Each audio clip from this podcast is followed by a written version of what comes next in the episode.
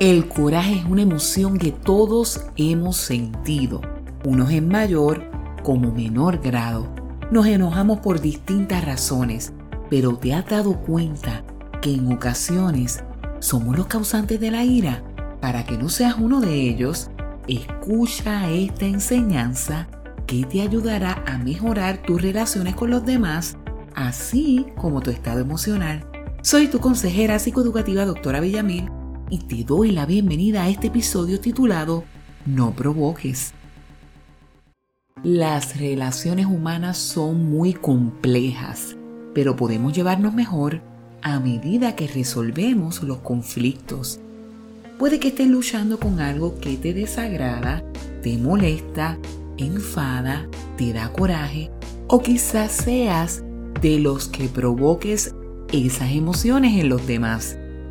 Si tienes una diferencia con alguien, evita la comunicación para que aclaren sus malos entendidos, pero no una comunicación agresiva ni tampoco pasiva, sino asertiva. Hablen sin atacarse, entiéndanse y sean empáticos. Normalmente las personas expresan lo que les desagrada, pero lo hacen en una forma de broma o de queja. No obstante, esos comentarios están cargados de malestares, frustraciones o coraje. Si ves que esto te sucede, habla sinceramente con esa persona y expresen cómo se sienten al respecto. Si sabes que haces o dejas de hacer algo que le molesta a alguien, entonces evita caer en lo mismo. Por ejemplo, si tus padres te han establecido una regla, obedece y evítate un regaño. Si estos te indican que cumplas con las tareas escolares o del hogar, hazlo, no cuestiones, porque si no, se enojarán contigo. Este asunto se presenta en la Biblia y lo puedes encontrar en Efesios 6, del 1 al 4, donde expresa que los hijos obedezcan a sus padres y que los padres no provoquen a ira a sus hijos provocas a ira a tus hijos al insultarlos, decirles palabras soeces, gritarles o humillarlos. Para mejorar las relaciones familiares es vital establecer estructuras y normas de convivencia. También creen un ambiente de respeto y eso evitará muchísimos corajes.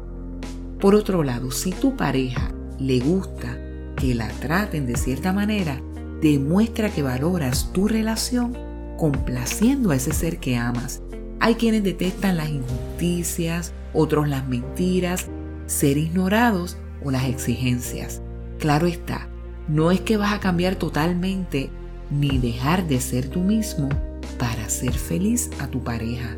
En este asunto la clave es que puedan negociar hasta dónde van a ceder para procurar el bienestar mutuo.